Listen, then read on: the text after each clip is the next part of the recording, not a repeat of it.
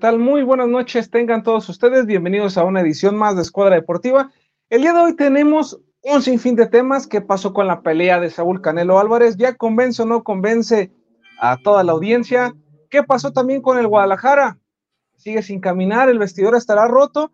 Clásico capitalino que nos dejó el América frente a Pumas. ¿Qué pasa con Santi Jiménez? Se está topando y está siendo uno de los mejores en Europa. Todo esto y mucha más información lo vamos a tener el día de hoy en Escuadra Deportiva. Para debatir todos estos temas, saludo a mi compañero en el panel, Kevin Mendoza, ¿cómo estás? ¿Qué onda, mi querido Richard? A todos los que nos están viendo el día de hoy. Pues sí, una semana bastante movidita. La pelea del Canelo que también dejó grandes cosas de qué hablar el clásico capitalino, que también por ahí hubo un poco de polémica y, pues hablar sobre el clásico tapatío, que si viene este sábado, entonces, ¿te parece, Richard, si empezamos con las rapiditas? Si están listas, claro. Claro, que sí. ¿Qué te parece, mi querido productor, si nos mandas las rapiditas de Escuadra Deportiva?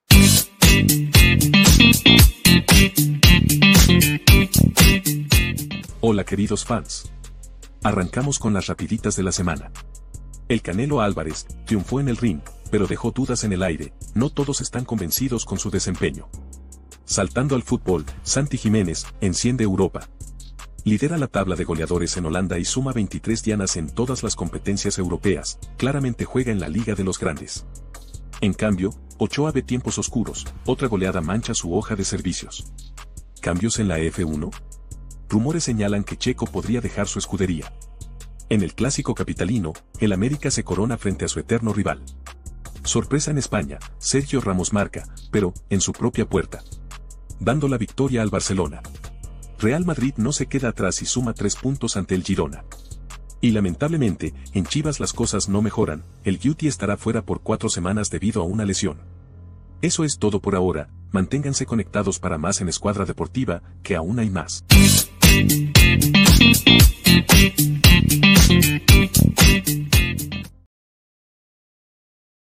Muy, pero muy movidito estuvo esta semana en el ámbito deportivo. Ya veíamos lo de Sergio Ramos, que es catastrófico cómo le da el triunfo al Barcelona. Pero vamos a hablar de la Liga MX y es que, bueno, el Guadalajara, luego de tantas derrotas, visitó la cancha de los Diablos Rojos de Toluca, alcanza a sacar un empate, pero más que hablar de este empate, de este punto, es hablar del vestidor de Guadalajara que verdaderamente está fracturado.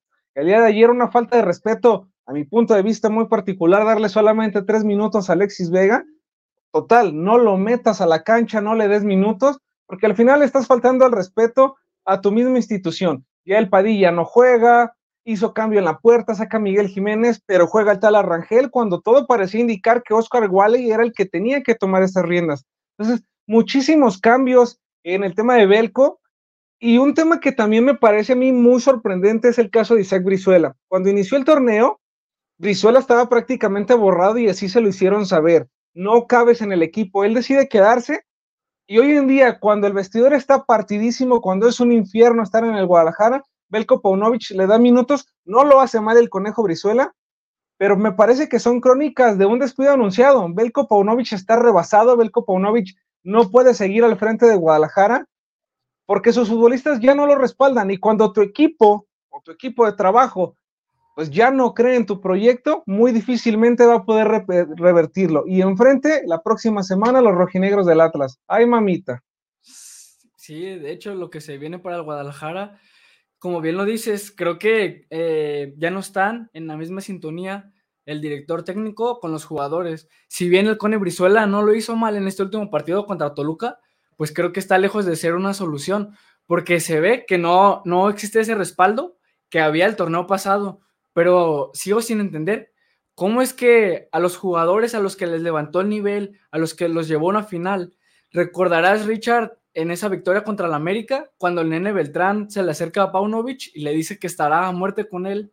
Entonces, pues, ¿dónde, ¿dónde quedan esos momentos? Creo que es bastante evidente que le están tendiendo la cama a Paunovic y que bueno, hay que esperar que, se pueda dar lo mejor en este partido del sábado, pero la verdad que veo en malas condiciones a las Chivas, no sé qué opinas tú.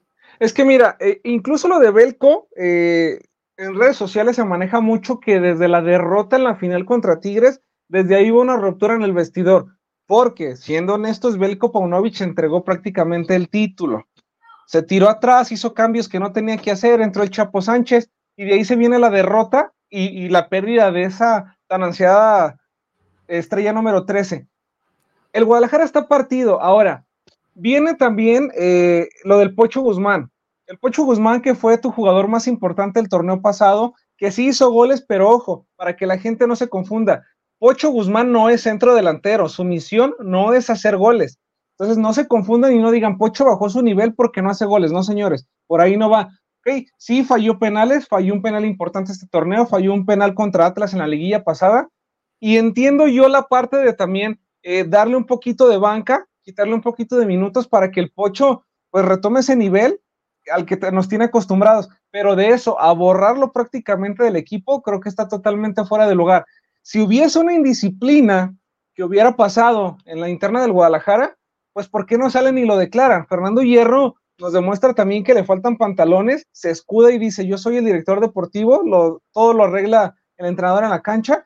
Entonces, se les está viniendo el barco, eh, se les está hundiendo el barco y Hierro tiene que tomar cartas en el asunto porque finalmente es el director deportivo. Se viene un partido muy complicado frente a Atlas.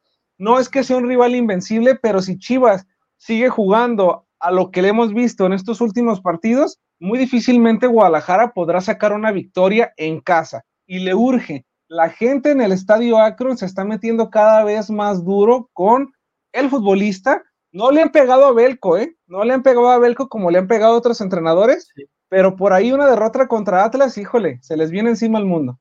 Sí, claro, la afición no está lista para una derrota más. La segunda derrota que clásico, segunda derrota en clásico de esta temporada, porque pues contra el América fue un baile que le puso el equipo azul crema al rebaño, la verdad que nunca apareció y creo que la afición está bastante molesta no sé, Richard, si escuchaste por ahí unas declaraciones. Al pollo briseño le preguntaron que qué opinaba sobre los abucheos a Alexis Vega y él dice que pues él considera que la afición debe de arroparlo, no debe de abucharlo, porque al final en los momentos más difíciles que él siempre sacó la cara por el equipo y que para los jugadores es más fácil hacer un buen partido si la afición está alentando en vez de abuchar. Cosa similar que dijo el Nene Beltrán también que que o los abucharan o les aplaudieran, que no hicieran ambas, que porque los desconcentran. Creo que, creo que el error es que se están enfocando más en lo que hace o deja de hacer la afición que en ponerse a jugar, que es al final por los que le pagan. Claro, finalmente la afición eh, y el 80-90% de la que le va al estadio es la afición fiel que ha estado ahí todo el tiempo, es la afición que gasta en abonados, que gasta en jersey, y es la afición que obviamente va a levantar la voz. Las declaraciones del pollo me parecen acertadas, pero las de Beltrán totalmente fuera de lugar y te lo voy a decir porque el contexto que se maneja. El tema con, con Briseño es más mediador. Sabemos que el pollo es así, sabemos que el pollo va de frente, había dado declaraciones en algún momento, no sé si recuerdas, culpando a la prensa diciendo que ellos se habían inventado el chivar y por eso el árbitro, el, arbitraje les pegaba. Entonces nos tiene acostumbrado Briseño a esto. Pero el caso de Beltrán, condicionar a la afición de, a ver, ¿estás con nosotros? Apóyanos, si no estás, abucheanos, pero no nos abuches y cuando estamos bien nos aplaudas, me remonta mucho a Neri Castillo en esa declaración lamentable cuando estuvo en selección nacional. Que se está equivocando Beltrán, creo que Beltrán, eh, y lo voy a decir abiertamente, está arriba de un ladrillo, Beltrán se está perdiendo un poquito, no es el mismo nene Beltrán que teníamos anteriormente, hoy en día Beltrán eh, sí es un futbolista de más experiencia, a diferencia de Yael Padilla de Brígido, pero también es un futbolista que no ha conseguido absolutamente nada en su carrera porque apenas viene afianzándose como titular, no han llegado convocatorias a selección regularmente para él, entonces creo que con calma sí se está equivocando Fernando Beltrán, y el que también se equivoca es Uriel Antuna. Uriel Antuna nivel en el entierro tiene en el caso de Chivas. Él dice, es que, es que en Guadalajara eh, es muy difícil trabajar cuando están amargados, cuando están, este, mil palabras que utilizó. Yo solamente digo una cosa, de los refuerzos de Ricardo Peláez, Uriel Antuna fue el que más minutos tuvo y al que la afición más le aguantó. Pero era lo mismo tener a Carlos Fierro que Uriel Antuna, nada más que Fierro cobraba un peso y Antuna quería cobrar 10. Ese era el gran problema. Pero bueno, a Antuna le encanta estar en la polémica. Pero vamos a dejar de lado un poquito el tema de Chivas porque hay que hablar del clásico capitalino, un partido que estuvo bastante reñido declaraciones polémicas de Antonio Turco Mohamed, pero creo yo fundamentadas. Penal, que no es penal, es ridículo que le hayan marcado un penal a favor al cabecita Rodríguez. Y más ridículo que los comentaristas que estuvieron narrando ese partido dijeran, sí, sí hay penal, Dios santo. No sé cómo ven el fútbol, jamás hay contacto. Yo sé que la regla es dar o intentar dar, pero la pierna del arquero nunca va arriba, nunca va con la intención. Y es un clavadote que era tarjeta amarilla para el cabeza, ¿no? Sí, claro. Creo que es una acción similar a la del Piojo Alvarado con, con, Toluca, que al final hace la jugada y es él mismo el que se termina enganchando con el central. Pues creo que ahora es lo mismo, pero con el cabecita. Porque si bien no fue un contacto clarísimo, creo que el árbitro se quiere sacar la espinita del primer penal que no le marcó a Henry Martin, que al final yo considero que sí debió haberse marcado penal y que ni siquiera fue revisado. Entonces, creo que fue una por otra, pero sí, totalmente un clavadazo del cabecita que es el que, el que va hacia el portero. Y un penal también que no le marcaron a Dineno, un descaro total de Lichnowsky que le llega por detrás cuando quiere cabecear y que el árbitro ni se molesta en, verla. Entonces, creo que sí. Si hablamos de victorias, no hay una sola victoria del América que no tenga polémica. O sea, no entiendo por qué no pueden ganar un partido contundente, por qué no pueden ganar sin esas, sin esas pequeñas cosas que manchan la victoria. Creo que la América, Ajá.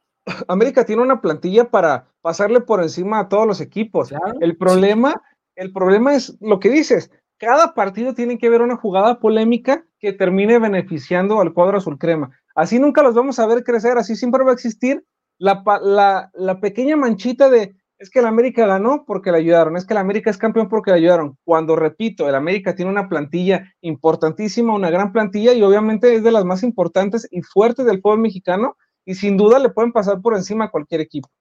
Pues sí, Richard, pero también cuando te empiezas a cuestionar, si todas estas acciones son casualidad o, de plano el turco Mohamed tuvo razón y los árbitros siguen órdenes. Si recuerdas esa acción en la que Mohamed se para afuera de la banca del América y le dice a los jugadores que, pues el árbitro nomás viene a seguir órdenes. Entonces, no sé, claro que va a haber controversia con esto. Seguramente lo van a castigar con una multa económica y algunos partidos pero no sé si está mintiendo porque realmente siempre, siempre hay algo que mancha las victorias del América, entonces no sé. Y otra cosa, otra cosa que queda de ver, pues creo que el Pumas, la verdad que no se le vio por dónde, no se vio esa contundencia que tenía partidos atrás. Y pues no sé tú, pero yo esperaba más del chino Huerta. Creo que queda de ver en este partido porque también se puso a hablar antes del partido. Dijo que, que lo motivaba y que iba a dar su 100 y pues creo que, creo que también quedó de ver. No sé qué opinas tú. Sí, es que son partidos distintos y obviamente el chino Huerta creía que iba a enfrentar a Mazatlán y no es así. O sea, la América es un equipo, repito, un muy buen equipo, lo marcaron muy bien y, y los terminaron neutralizando, ¿no? Al final, creo yo que por lo visto en la cancha, América sí es justo vencedor. Tristemente se lleva el partido por una acción pues que no tenía pues ni pies ni cabeza. Ahora, lo que dice el turco Mohamed, y con esto cierro antes de irnos a nuestro primer corte, yo nada más digo algo, Mohamed estuvo dentro del América. Él sabe cómo funcionan las cosas, ahí, él lo sabe. Y así como él lo sabe, también lo sabe el Tan Ortiz y también lo sabe Miguel Herrera y también lo saben muchísimos entrenadores que han pasado por ahí. Entonces, que hoy se queje, pues también creo que habla un poquito mal de él porque se me hace un, tanto cínico que cuando estuviste ahí, pues todo era miel sobre hojuelas y hoy en día sí siguen órdenes los árbitros. Entonces, híjole, lo dejamos de tarea. Vamos a, irnos a nuestro primer corte y regresando. ¿Qué pasó con el Canelo Álvarez? Ya convenció, ¿no? A mí no. Vámonos a un corte y regresamos con más Escuadra. Sin nombre, sin ataduras, No Name TV. Vive la televisión independiente. Lions Casino te invita a su restaurante One, a su tradicional buffet de desayunos, comidas o cenas, el mejor de Guadalajara. Visítanos todos los días en Avenida México 3194, Colonia Monraz. Permiso Segov, BGA JSS CEV FP 012006. El juego con apuestas está prohibido para menores de edad. Juega responsablemente. Vive la experiencia, calidad y excelente confort de Australia. Si vienes a visitar Guadalajara en viaje de negocios o placer, cuenta con 85 habitaciones y 4 Junior Suite, todas completamente equipadas. Contamos con salones para conferencias y todo tipo de eventos especiales.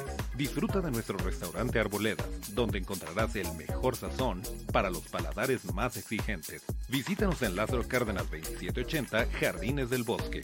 Llámanos al 3880-7250 y síguenos en redes sociales. Hostal y Hotel, confort y elegancia. Irma de Zúñiga, siempre a la vanguardia, con sus cursos virtuales de automaquillaje y maquillaje profesional, completamente en línea. Puedes estudiar desde la comodidad de tu hogar con la misma calidad que desde hace 25 años nos avala. Pide ya informes al WhatsApp 33 34 40 0996. Irma de Zúñiga, la experiencia hace la diferencia. Con MovieCard de Cinemex, comprar en línea es facilísimo. Úsala para comprar lo que quieras en cinemex.com, en nuestra app o en tu Cinemex favorito. Compártela, regálala o úsala. No necesitas tarjeta de crédito o débito. Adquiérenla en el centro de atención al invitado. Cinemex, la magia del cine. Sin nombre, sin ataduras, No Name TV. Vive la televisión independiente. Ya regresamos del corte en Escuadra Deportiva y antes de hablar del Canelo Álvarez vamos a terminar con la Liga MX y es que el Atlas cae en casa frente a Puebla, eso creo que le beneficia a Guadalajara que Atlas llegue también al clásico con una derrota y más una, dolorosa derrota en casa, tres goles a dos. Vamos a ver qué tal se mueve el Atlas. También hubo otros resultados que llamaron un poquito la atención. Querétaro y León, ojo con Querétaro, ¿eh? porque viene reponiéndose poco a poco, uno a uno. Hay otro resultado también importantísimo que tuvimos y es el del Cruz Azul. Por fin ganó la máquina celeste con el bocón de Uriel Antuna marcando un penal que tardó 10 minutos en cobrarlo. Tarda muchísimo en, en empatear, pero termina Cruz Azul ganando dos goles a uno. El Cholos le pasa por encima cinco goles a uno a los Bravos de Juárez. Y este importantísimo, Kevin, eh, lo de Carlos González, ¿eh? un futbolista que ha sido menospreciado por bastantes planteles desde que sale de Pumas. Sabemos que, que Cocolizo era, pues ahora sí que el futbolista principal de, los universitarios. Va a Tigres, no tiene tantos minutos, va a Toluca, responde y lo terminan de todas maneras vendiendo. Hoy en día está en Tijuana, siete goles lo colocan como líder de goleo. Y qué bueno, ¿no? Qué bueno por un futbolista que talento tiene y que ha venido a México a hacerlo bastante bien. Sí, totalmente. Creo que el Cocolizo es, está bastante infravalorado porque prácticamente te saca goles de donde no hay. Cholos es un equipo pobre, bastante limitado. Y para llevar siete goles, pues bueno, no cualquiera, la verdad. Cosa que, que es para destacar, pero como no está en un equipo grande, pues no, no tiene de alguna manera esos reflectores que sí tienen otros jugadores. Mismo caso del Pachuca, que, que empata, pues ahora con el Necaxa el Necaxa que había dado la sorpresa la jornada pasada metiéndole cinco goles de visitante al Santos Laguna. Y pues el Pachuca que creo que debió llevarse la victoria, pero pues un error le costó el empate y, y pues creo que al final fue merecido el empate. Si vamos a, a, acciones puntuales, creo que el Necaxa hizo su partido, pero, pero pues es para lo que le alcanza. Prácticamente es un equipo sí. bastante limitado y que está para conseguir pequeños puntitos que creo que no va a entrar al repechaje, pero, pero bueno, es lo que hay. Pues tuvimos buenos partidos esta jornada, la tabla general obviamente no se puede decantar a un favorito para el título, lo vamos a ir viendo conforme vayan pasando las jornadas y es momento, es momento de hablar del Canelo, porque creen, creen señores, sí señor, Saúl Canelo Álvarez ganó sin convencer, como siempre, Qué raro. el Canelo sigue sin convencer, repito, y lo he dicho desde que el Canelo Álvarez es boxeador profesional, o por lo menos desde que firmó con Golden Boy Promotion, le debe su carrera 100% a Oscar de la Hoya,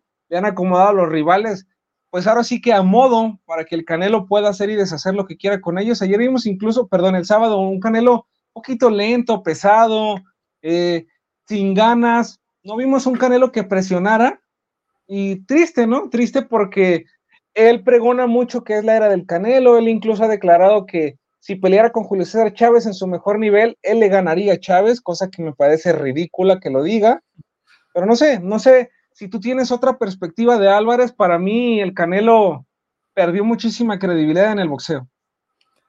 No, totalmente de acuerdo. Creo que ese Canelo que recién iniciaba, que tenían esas ganas, que se le veía el hambre de triunfar, pues creo que ahora ha caído en una especie de zona de confort, porque si bien él elige a sus rivales, dice que es lo mejor que hay en el momento, pues creo que creo que está mintiendo porque hay, hay, luchadores que le pueden hacer más pelea que Yermer Chaló. Si bien Charlo tuvo que adaptarse a dos divisiones para poder estar a la altura de la pelea, sí se le vio bastante limitado porque nunca se ha caracterizado de ser ese luchador, ese boxeador, perdón, contundente que acaba con los rivales, pero tampoco da exhibiciones tan pobres como lo dio ahora. Creo que Canelo está bastante metido ahí en donde quiere, porque primero gana mucho dinero, que es lo, principal.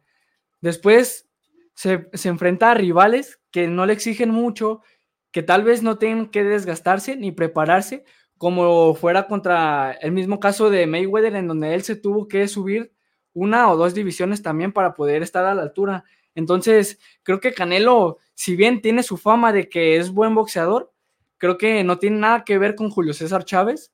Por ahí varios, varios usuarios en Twitter comparaban las peleas y la verdad que Canelo queda mucho de ver.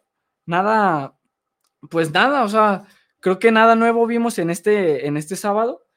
Todo estaba cantado para que ganara Canelo.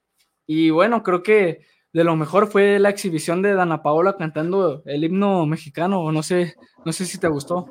Híjole, yo ahí con el tema de Dana Paola, digo, lo importante es que no se le olvidó, pero sí, siento que romantizar tanto el himno, no, no, no sé, no me, no me agradó del todo. Hubo cosas importantes también que Santa Fe Clan apareciera eh, al inicio haciéndole pues un homenaje a este otro rapero que pues falleció hace, hace unos días, pero regresando directamente a la pelea, repito, o sea, no podemos comparar carreras, no podemos comparar divisiones, no vamos a, comparar al Canelo con Chávez, no lo vamos a comparar con Juan Manuel Márquez, con el Babyface Marco Barrera, con el Terrible, porque son divisiones distintas y son estilos de boxeo distintos.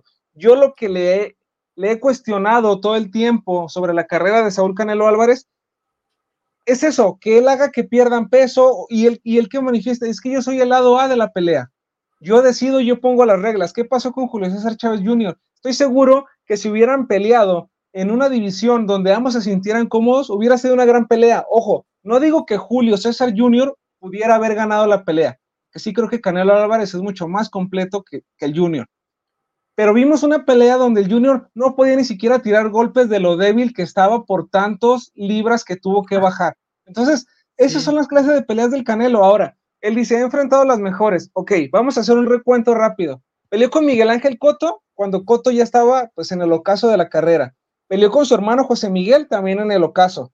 Peleó eh, con Floyd Mayweather, Mayweather le ganó, porque es un estilo de boxeo de correr, tiro dos golpes y corro, no pudo el Canelo frente a eso con Shane Mosley, también veterano, Ricky Hatton, también veterano. Entonces, todas las peleas del Canelo, pues siempre han estado manchadas por, por esos detallitos. Repito, Oscar de la Hoya y Golden Boy Promotion lo llevaron al estrellato, le dieron esta, esta carrera y este foco a Saúl. ¿Es un buen boxeador? Claro, pero no ha tenido nunca la pelea, la pelea que haga que todo el mundo se convenza de lo que, de lo que él pregona, que es ser el mejor libra por libra del mundo. Obviamente los cinturones lo avalan, tiene muchísimos títulos, pero lo que deja en el cuadrilátero, pues creo que no es lo que verdaderamente se espera de él, ¿no? Un Canelo que no noquea, un Canelo que le cuesta, o si noquea, noquea en el primero o segundo asalto con un golpe que, pues de repente es un poquito dudoso, no sé, no sé, pero la carrera del Canelo, que ya también no tarda en llegar a su fin porque ya tiene unos buenos años el Canelo, pues sí creo que queda de ver. Creo que no es la carrera que podríamos comparar con otros grandes boxeadores mexicanos. Lo que sí es que es muy inteligente para hacer negocios. Claro, totalmente. Y él no, va, y él no va a batallar de dinero nunca en su vida porque la verdad es muy inteligente y me imagino tiene gente a su lado que lo ha asesorado y lo ha sabido llevar. Y ojo, no, no, no estamos hablando del Canelo Álvarez como persona, que como persona él, por lo menos lo que se ve en sus redes sociales, ha ayudado a muchísimas personas en muchísimos casos donde incluso me atrevo a decir que la gente abusa de lo de que abusa del Canelo. O sea, el Canelo Álvarez no le puede solucionar la vida a todas las personas con su dinero, tampoco va por ahí. Pero, repito, como persona, el Canelo Álvarez se ha distinguido como una gran persona que le gusta ayudar. Como atleta, sí creo que queda de ver. No, claro, claro. Yo creo que, bueno, no sé tú, pero al menos a mí me está preocupando como el hecho de que el dinero pueda más que todo. Al final, si piensas en Canelo, para mí lo primero que se me viene a la mente pues es el buen marketing que maneja, porque si bien usa mucho la palabra de Viva México, canijos, pues creo que al, al menos esos símbolos patrios que usa como para tratar de identificar a la gente con él, la misma gente que lo abuchea y que dice que le ponen puro costal y puros bultos, pues creo que el Canelo abusa de ese marketing, porque pues sí, tal vez es el mejor boxeador mexicano del momento, pero también creo que no termina de convencer, no deja esa sensación de identificación directa, porque se le cuestionaba hasta antes de la pelea por qué no luchar contra su hermano Yarmel, Yar, Yarmal, perdón, que sí estaba en la, en la división del Canelo. Y bueno, Canelo decía que él no estaba disponible o que no se encontraba, pues, no se encontraba bien para boxear. Entonces, no sé qué tan verídico sea eso, pero volvemos a lo mismo. Creo que las, las peleas del Canelo siempre dejan algo que desear, no terminan de convencer a la gente, siempre está como ese, bueno, y si hubiera pasado esto, y si hubiera sido el otro, Eddie Reynoso, a él se le cuestionaba por qué Canelo no noqueó, porque al final dice que, Canelo fue superior en los 12 rounds y creo que sí fue, fue superior. Pero Canelo Álvarez tiene dos años sin terminar una, una pelea por noqueo. Por ahí estaba la estadística que era desde el 2021, entonces, pues esto te habla también de que su rendimiento no ha sido el mismo. Sí, es que tiene, la, tiene, la, pelea pactada, tiene la pelea sencilla y obviamente solamente la va llevando para tratar de dar espectáculo. Eso es lo triste. Y el Canelo, mira, aquí hay una declaración incluso que tenemos en esta imagen que dice, soy el mejor, nadie puede ganarle a este Canelo. Oh, bueno. Pues, o sea, qué bueno que, qué bueno que lo vea de esa manera, pero yo invitaría a Saúl Álvarez que se enfrente al, al mejor realmente y que se enfrente en una división correcta. Con Gennady Golovkin ha sido la pelea que mejor le he visto al Canelo, y las dos primeras ediciones de esa pelea hubo dudas en las victorias de Saúl. En la tercera, ya Golovkin con 40 años encima, lo que él fue, pues fue a buscar realmente la bolsa, fue a buscar el dinero, entonces, pues bueno, ¿no? Y aquí dice, la verdad no pesa, pero no, no, no peca, pero incomoda, Canelo pelea eh, con puro sparring, ¿sí? Realmente sí, y así va a seguir siendo y así va a seguir haciendo dinero va a poner más gasolineras, va a poner más tiendas de autoservicio y va a seguir siendo millonario. Porque si es la era del canelo, e inteligentemente, en el cuadrilátero no es así. Habrá gente que piensa lo contrario. Y yo nada más digo algo y con esto cierro antes de irnos a nuestro segundo corte. Hay una frase de que mucha gente dice que el mexicano es el enemigo, el principal enemigo de otro mexicano. Yo en este caso difiero un poquito. No es que seamos enemigos de X o Y, Estamos dando un análisis. No, y, con esto también hablo un poquito de lo que dijo Pepe Pan en algún momento. No por ser mexicano tengo que apoyar al Canelo, o no por ser mexicano tengo que apoyar a Checo Pérez, no por ser mexicano tengo que apoyar a Chivas. En gusto se rompen géneros, en estilos de boxeo se rompen géneros, en todo se rompe género. Entonces, vamos respetando también la diversidad de opiniones. Si en algún momento hay una persona que, que con base en resultados y estadísticas nos pueda demostrar que la era del Canelo es mejor que la de Chávez, pues yo le invito a que nos escriba a nuestras redes sociales podamos debatir y polemizar sobre este tema. Pero bueno, por lo pronto nos vamos a ir a nuestro segundo corte. Regresando, vamos a platicar de Santi Jiménez, que está imparable, y de Guillermo Ochoa, que gracias al cielo me sigue dando la razón, siendo la mentira más grande del fútbol mexicano. Vamos a corte y volvemos con más a Escuadra Deportiva. Sin nombre, sin ataduras, no name TV Vive la televisión independiente.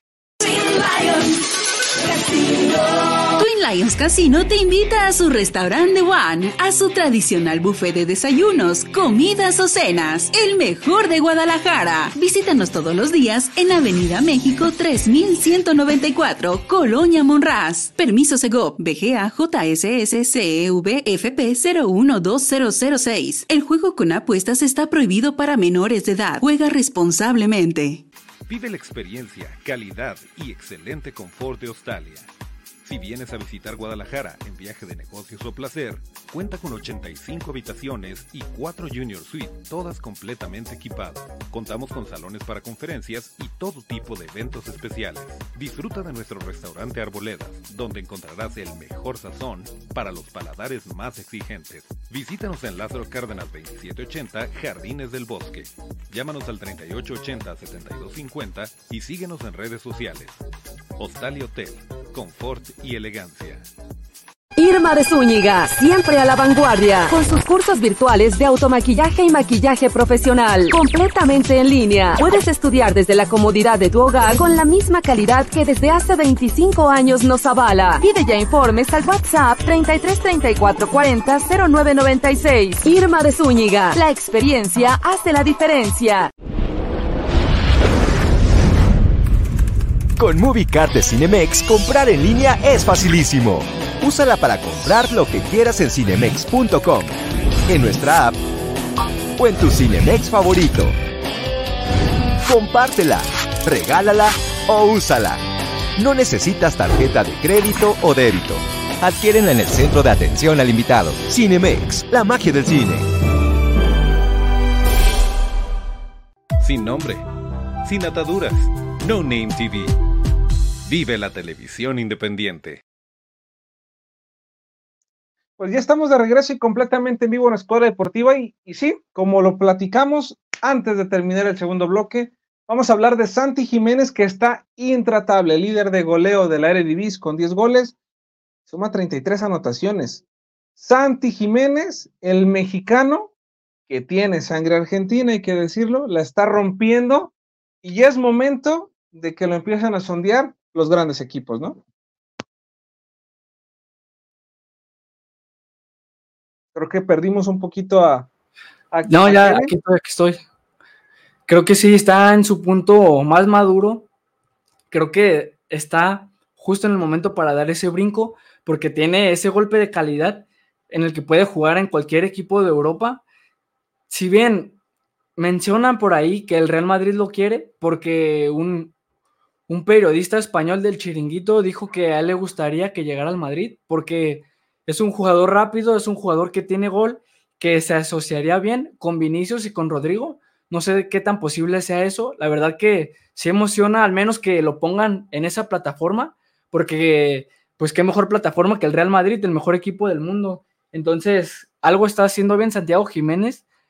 Creo que es el mejor jugador de la liga de Holanda. Si todo continúa igual, no tendrá problema en llevarse el campeón de goleo y por ahí el MVP.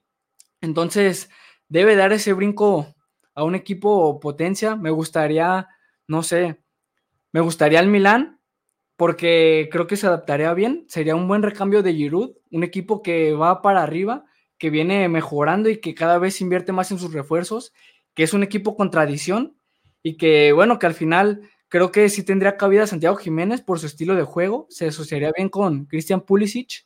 Entonces, no sé, no sé si le veas tu cupo ahí en el Milán. Mira, a mí por el físico de Santi creo que puede jugar en pues prácticamente todas las ligas que hay, porque sí, a pesar de que es un tipo alto y de que es un tipo corpulento, es un tipo bastante rápido. Entonces, yo honestamente apostaría más que firmara por el Real Madrid porque viene haciendo las cosas bien eh, en Holanda, está haciendo las cosas bastante, bastante bien. Obviamente, eh, sabemos que llegar al Real Madrid implica un sacrificio, implica ir a comer banca y ganarte tu lugar, como fue el caso de Javier Hernández o en su momento también el de Hugo Sánchez, pero creo que la calidad de Santiago Jiménez es para estar ahí.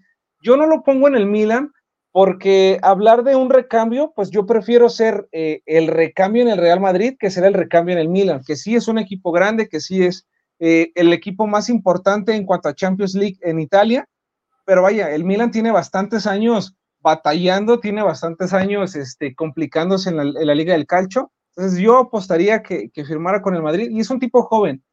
Si Lewandowski pudo llegar ya como veterano al Barcelona, creo que Santi Jiménez sin ningún problema puede llegar a el Real Madrid. Ahora, sí es mexicano, pero como lo dije en un inicio, tiene sangre argentina, entonces por ahí eso podría ayudarle. Al mexicano de repente lo catalogan como un futbolista de medio pelo para abajo y a lo mejor eh, tener esa, esa nacionalidad también argentina pues, le ayudaría muchísimo a Santi para que lo voltearan a ver clubes importantes, ¿no? Ahora, ya dio el primer paso, que fue pues emigrar joven a Europa, ya dio el segundo paso, que es eh, afianzar su carrera el Feyenoord, le pega y le hace un hack trick al Ajax en su casa. Híjole, es que Santi está para cosas importantes. Ahora, nada más eh, con el tema de Jiménez, a mí me preocupa un poquito la selección nacional. Estoy empezando a ver a Santi como Hugo Sánchez y los aficionados de antaño eh, me darán un poquito la razón. Hugo Sánchez en la selección mexicana no era el mismo que era en el Real Madrid o que era en el Atlético de Madrid en su momento. A Hugo Sánchez le costaba el tricolor.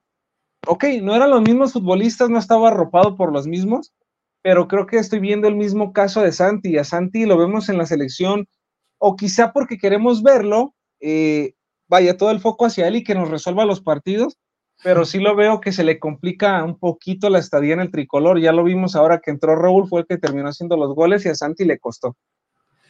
Sí, claro. Sabemos que hay jugadores para todo, así como hay jugadores para los clubes, hay jugadores que están hechos solamente para la selección. Y creo que a Santi se le ha complicado, al menos al inicio, porque se ha metido un par de goles, pero también ha fallado un par de penales, que al final pues eran partidos amistosos, entonces pues no tienen relevancia porque al final termina dando pues el gol que llevó a México a ganar la Copa Oro y creo que ha sido el gol más importante al menos en su carrera, pero pero sí, creo que en general la selección tiene una falta de gol tremenda porque si dependemos de figuras que acompañan a Santiago, que es el caso de Antuna, de Alexis Vega, del Chucky Lozano, que no está en su mejor momento, pues no pinta nada bien la delantera de la selección, pero no sé, tal vez el, Jimmy Lozano no le ha encontrado la forma y que ojalá por el bien de la selección pueda hacer que Santiago se quede, se quede sólido, que se quede ese, ese jugador contundente que juega en el Feyenoord, porque no es fácil hallarle su posición, porque como bien lo decías, no es lo mismo jugar con tu club que con la selección, porque no son los mismos jugadores, no entrenas todos los días, no los conoces tan bien como lo haces en el día a día en tu club. Entonces, creo que existen muchos factores y uno de ellos, pues, es que, que esa comodidad del club no te la ofrecen en la selección porque te están constantemente reventando, tanto la prensa como los aficionados. Te mencionan que si juegas un partido bueno, eres el mejor y si no, pues eres un petardo. Entonces, creo que existen bastantes factores que, que al final no dejan rendir igual, tanto en el club como pues en el tricolor.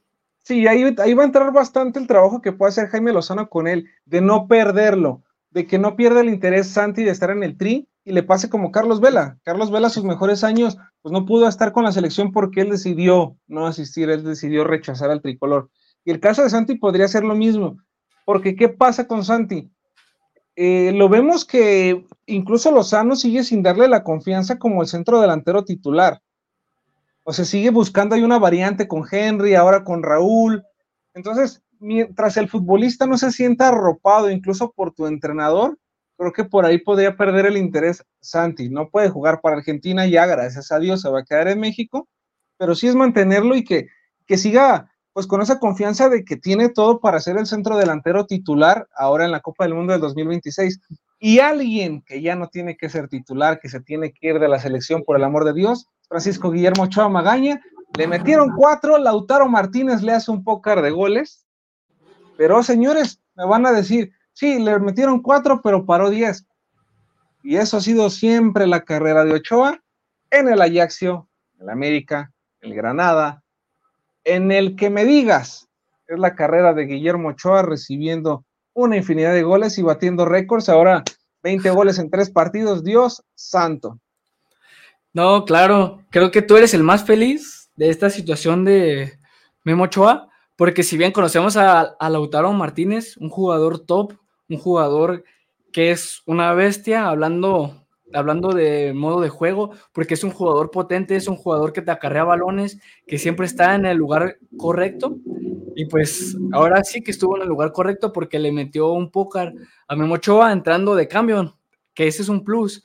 Al minuto 62 metió el primer gol y al 89 el último. Entonces, creo que Memo Ochoa, pues, sigue en su liga, sigue haciendo lo suyo que poca cosa tiene que hacer ya con la selección. Yo digo que ya no tiene por qué convocarlo, porque al final sabemos que no va a ser así. Va a seguir el proceso y no sé si le alcance para llegar al mundial, pero lo que sí es que ahí va a estar, porque pues es una cara que la afición quiere estar, estarlo viendo ahí en las convocatorias. Más, más que nada los del América, ¿verdad? Pero, pero bueno, creo que Memo va a seguir ahí, va a seguir ahí en la constante de, en la lista del Jimmy Lozano, porque tampoco, tampoco tiene Jimmy Lozano esa jerarquía para decirle, no, pues hasta aquí llegaste, entonces, mientras sigan las cosas así, a la selección le van a seguir metiendo tres goles los de Uzbekistán. No, y es que mira, el tema de Ochoa, ahorita hablabas del tema de los americanistas, yo conozco muchísimos americanistas que entienden perfectamente el fútbol, que, que te saben debatir, y, y gran parte de ese sector de americanistas pedían a gritos la salida de Ochoa de las Águilas, porque venían de, un gran arquero como Agustín Marchesín, llega Ochoa y empiezan a batallar. Y el gran problema de Guillermo Ochoa, que ha sido a nivel selección y clubes, siempre justifican los errores de Ochoa culpando a la defensa, todo el tiempo. Ochoa estaba en el América, es culpa de la defensa. Fue al Ajaxio, pues sí, es que no tiene equipo, le llegan muchísimo. Ah, pero ahora se fue este, al Granada, pues también le costó, al Getafe U también le costó. Entonces, siempre que Ochoa viste una camiseta, es que los defensas no le ayudan, es que el club no es un club importante, siempre justifican de esa manera. Ojo con este dato que te voy a dar, ¿eh? un dato un poquito perturbador. Cuando estaba Agustín Marchesín en el América, América recibía un gol en promedio cada tres partidos. Y en la defensa estaba Emanuel Aguilera y Bruno Valdés. Adicional de Paul Aguilar, que estaba por una banda. Cuando llega Ochoa con esta misma defensa, el América empezó a recibir 2.3 goles en promedio por partido con la misma defensa. Y la justificación era, es que Aguilera ya no está a nivel, es que este Bruno Valdés no le ayuda, siempre lo justifican. Las pobres goleadas que ha recibido la selección ha sido Guillermo Ochoa.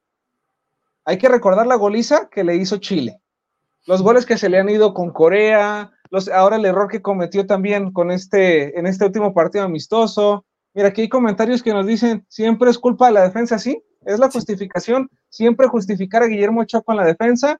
Dice, dejen al pobrecito Ochoa que toda su carrera ha tenido defensas malas. O sea, Ochoa es la gran mentira del fútbol y el que tengo otros datos, pues que también venga y nos lo platique Aquí lo vamos a recibir y si quiere que le demos un espacio, le damos un espacio también de un bloque para poder debatir el tema de Guillermo Ochoa, pero que esté fundamentado.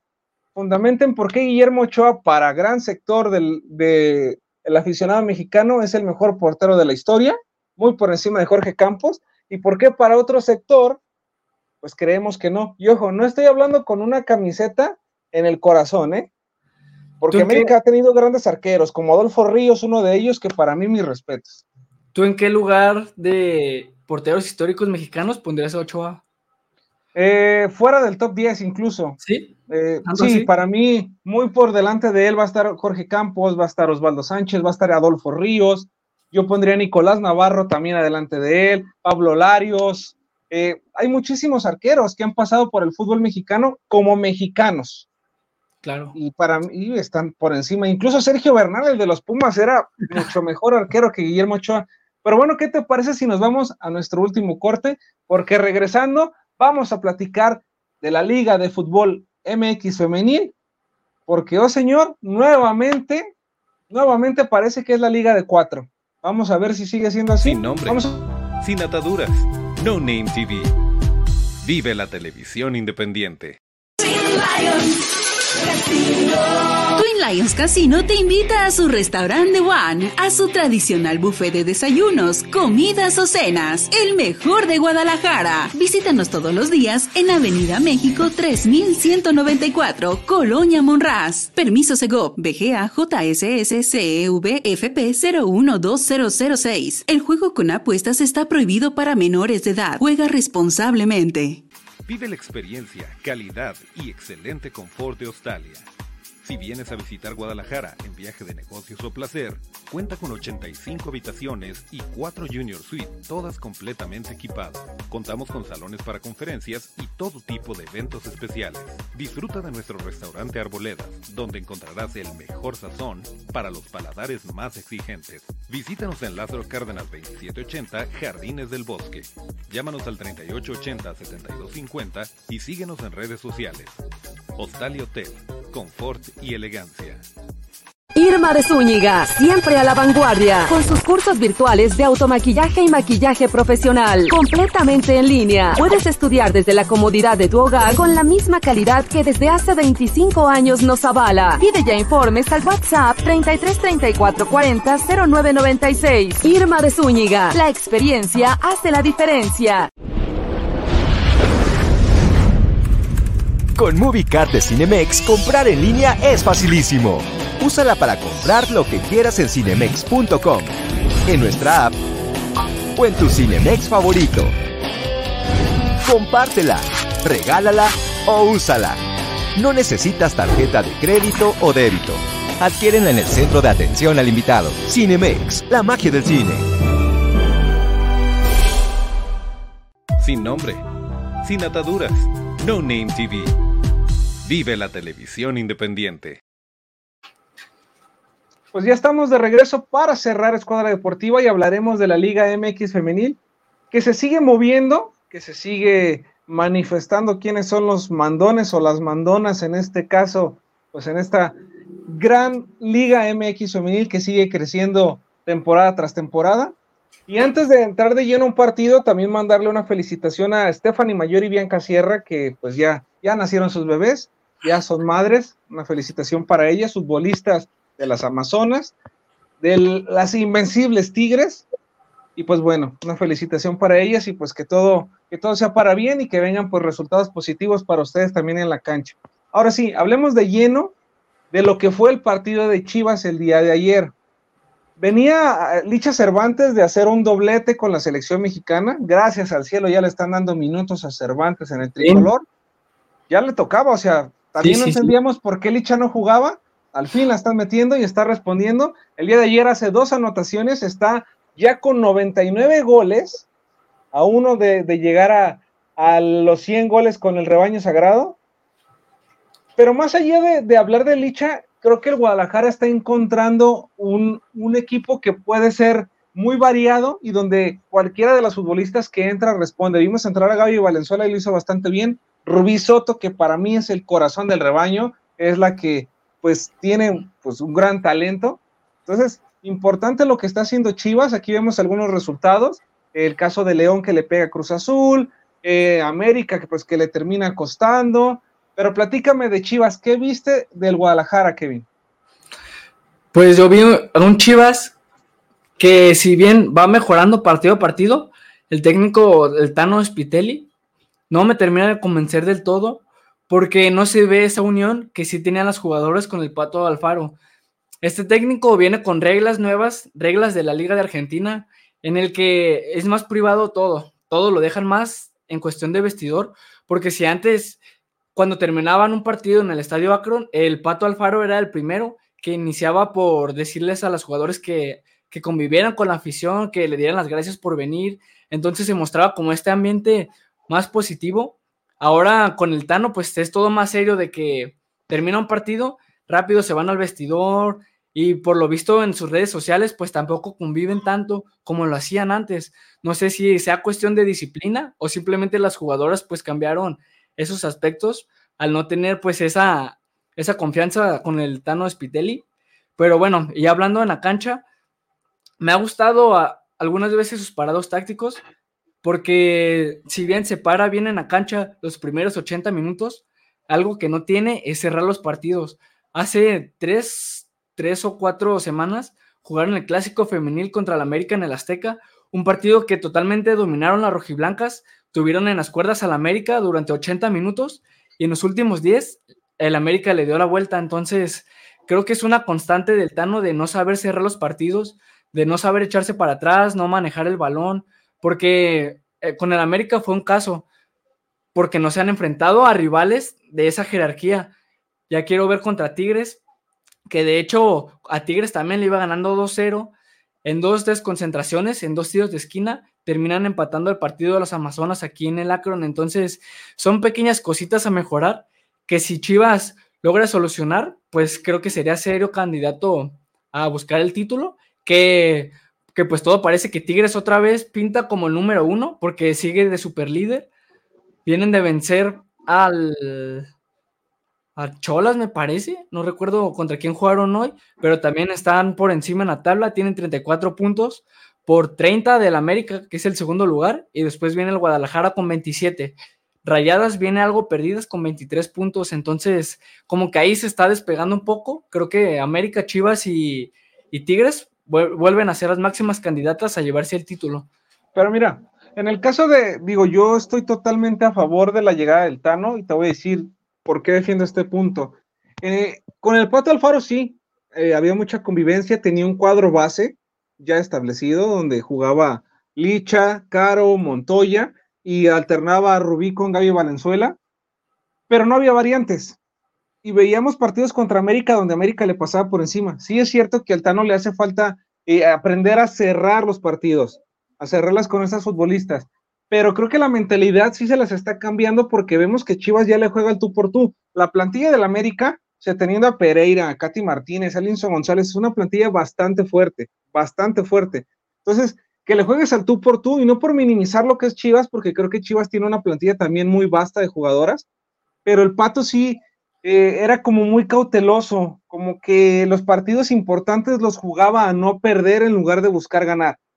Por eso contra Tigres, si bien le iba al Pato, empataba, pero generalmente terminaba perdiendo esos partidos y era donde cambiaba la tabla, la tabla general. Entonces, sí va a ser un torneo de cuatro, sí obviamente Tigres luce como favorita, aunque la América lo que juega Pereira en verdad es una central extraordinaria, una central que quisiera tener cualquier otro equipo, y tener esas variantes de las águilas, o sea, puede jugar Allison o no, y se ven bien, puede jugar Katy Martínez o no, y se ven bien, o sea, eh, América tiene, creo yo, una plantilla también muy vasta y que han sabido desarrollarla de una manera adecuada, mismo caso de Rayadas, vamos a ver cómo se, cómo se decanta esta liga, pero sí, o sea, esto es benéfico 100% para la selección femenil eh, que ha venido batallando en todas sus categorías. Vimos incluso, regresando un poquito al tema de Chivas, pues el debut de una futbolista y lo hace de ensueño, hace una anotación. Entonces, se vienen cosas importantes para el fútbol mexicano a nivel femenil y qué bueno que sigan invirtiendo. Por ahí vemos a Pachuca que también pues siempre está en los primeros lugares, eh, las Bravas también compitiendo y hay algunos otros equipos como Mazatlán que pues si dices pobrecitas, ¿no? Cada que se paran en la cancha es saber cuántos le hacen los rivales. Y ojo, ojo Richard con el, con el Pachuca, porque más que rayados, yo pondría por encima a las Tuzas que vienen de ganarle 4 por 2 al América. De hecho, ayer se jugó en el, en el estadio en Hidalgo. El América comenzó ganando 2 por 0 y en los 45 minutos del segundo tiempo las Tuzas dieron la vuelta. Entonces, ojo, ojo con las Tuzas, ¿eh? también quieren estar ahí peleando el título Recordemos que han llegado dos veces a la final. Una la perdieron con Chivas. Y la otra también. de hecho, dos veces perdieron con Chivas. Y la pasada contra la América. Son las actuales subcampeonas. Entonces, tienen jugadoras como Jennifer Hermoso y como Charlín Corral. Así que también Pachuca no tiene mucho que pedirle a Chivas de América, ¿eh? Ojo, ojo, también ahí me gustan las tuzas. Yo nada más, eh, el único cambio que haría en, en, Pachuca sería también ya cambiar a Juan Carlos Cacho. O sea, creo que pues sí, se mantienen y están ahí, pero mientras no ganes un título es lo mismo. Mismo caso de Alfaro. Alfaro siempre tenía Chivas en los primeros lugares, pero pues mientras no ganes el título, pues es complicado se puedan mantener. Pachuca es, una institución que se ha caracterizado siempre por generar buenos equipos, por generar buenos ambientes, eh, pero pues mientras no ganes le cuesta ahora. Dos, sus dos primeras finales las pierde con Chivas. después pierde una con América. Entonces, híjole, creo que, creo que le ha pagado mala factura a las Tuzas. Vamos a ver si, si es lo que necesita. Ya vemos a una Mónica Campo, pues prácticamente fuera, pero lo que hace Charlene y tener también a una campeona del mundo como Jennifer Hermoso, pues también te da un plus para poder competir. Entonces, vamos a ver, les repito, cómo se decanta este tema de la Liga Femenil. Vamos a estar platicando más sobre ello. Esperemos también ya en algún momento poder tener entrevistas exclusivas con futbolistas, tanto de Chivas, de Atlas, de algunos otros clubes. Pues tenerlas para ustedes. Queremos en este programa, pues ahora sí que darle muchísimo auge y muchísimo apoyo a la Liga MX Femenil. Talento impresionante la que poseen estas jugadoras. Y yo los invito, les hago la invitación a todas las personas que nos están viendo pues que vayan al estadio, que vayan al estadio y que apoyen a su equipo, porque en verdad que la femenil te da muchas veces mejor espectáculo que la varonil, entonces, pues depende de la gente, ¿no? Claro, por ejemplo, este fin de semana, que Chivas Femenil viene de volar 5 por 0 al Mazatlán, cosa que nunca, nunca, nunca vamos a ver con los varones. Entonces, es algo que te garantiza pues el espectáculo. Y los boletos están 4 por 3, entonces creo que eh, pues están bastante accesibles para la gente. Yo también invitaría a la gente pues a que se anime, porque al final también es patrimonio de, México, la selección femenil, se nutre de jugadoras que están en Chivas, el caso de Araceli Torres, que, recientemente fue convocada, de Cassandra Montero, de Caro Jaramillo, de Licha Cervantes, entonces... Y, yo espero a ver, a ver cuándo, y este es un llamado por favor para la federación, cuándo van a convocar a Damaris Godínez, una de las mejores laterales que hay en el fútbol, tiene buena pegada, eh, defiende bastante bien, va mucho al ataque y no la llaman. Entiendo que las que están en selección también son de gran calidad, pero vaya, hay que darle minutos. Lo que hace Chely Torres con Damaris Godínez por las bandas del Guadalajara, pues, ponte de parte. Rubí Soto, otra futbolista que sin problema podría estar en selección nacional. Montero ya nos demostró cómo se afianzó. Y creo que también sería momento de empezar a, dar algunas salidas del tricolor, ¿no? De futbolistas que ya cumplieron un ciclo, eh, que vienen de ciclos desde antes de que se formara la, liga como tal. El caso de Stephanie Mayor, que sí, es una gran futbolista que tiene un bagaje importante en Europa, pero que ya también en Tigres empieza pues a, a, a, cascabelear un poquito su carrera porque Tigres sigue reforzándose, entonces sí creo que hay que voltear a ver algunos otros clubes, porque de verdad, o sea, me parece de repente un poquito ridículo que de Chivas haya dos convocadas. Mm, sí. O haya tres y de las tres juegue una y medio tiempo, cuando honestamente, y viendo el partido a partido de la liga, pues sí, repito, ves a una Damaris Godínez que pide a gritos, a gritos un llamado al tricolor. Sí, claro, y una ventaja o desventaja, no sé cómo lo quieras ver, pues es que en la liga femenil es fácil detectar a los talentos porque no hay mucha producción de jugadores mexicanas que tengan ese nivel para la selección, porque repleto de jugadores mexicanos, pues está el Mazatlán, está el Pumas, está el San Luis, que prácticamente son equipos que se dedican a producir talento y cuando, cuando hay alguna jugadora que merezca ir a la selección, es cuando Chivas, América, Tigres, Monterrey compran a las jugadoras. Entonces, siempre están bajo los reflectores en los equipos grandes. Y esa es una ventaja para el entrenador o entrenadora, porque de alguna manera solo se enfoca en esos partidos. Pero pues la desventaja sería eso, la, falta de talento, porque son equipos para rellenar. Prácticamente eh, son equipos que no compiten, a los que no invierten, a los que la afición no va a ver. Son equipos de relleno que tienen que estar sí o sí decretados por la Federación Mexicana. Así es. Pero, pero bueno, Totalmente de acuerdo con lo que dices. Como les repito, vamos a seguir hablando de la Liga MX en los próximos programas. El próximo lunes no se lo pueden perder porque vamos a platicar de lleno lo que pasa en el clásico tapatío de Chivas Atlas. Se va a ver Kopounovic si pierde, si gana, ¿qué va a pasar? Todo esto y mucha más información la vamos a tener el próximo lunes. En nombre de Kevin Mendoza, yo soy Richard Rodríguez, Moisés Tape, que estuvo en los controles el día de hoy. Queremos agradecerles y no se pierdan toda la programación de No Name TV de lunes a sábado un programa distinto para todas las personas. Pero bueno, esto fue Escuadra Deportiva. Nos vemos el próximo lunes en punto de las 8.30. Bye bye.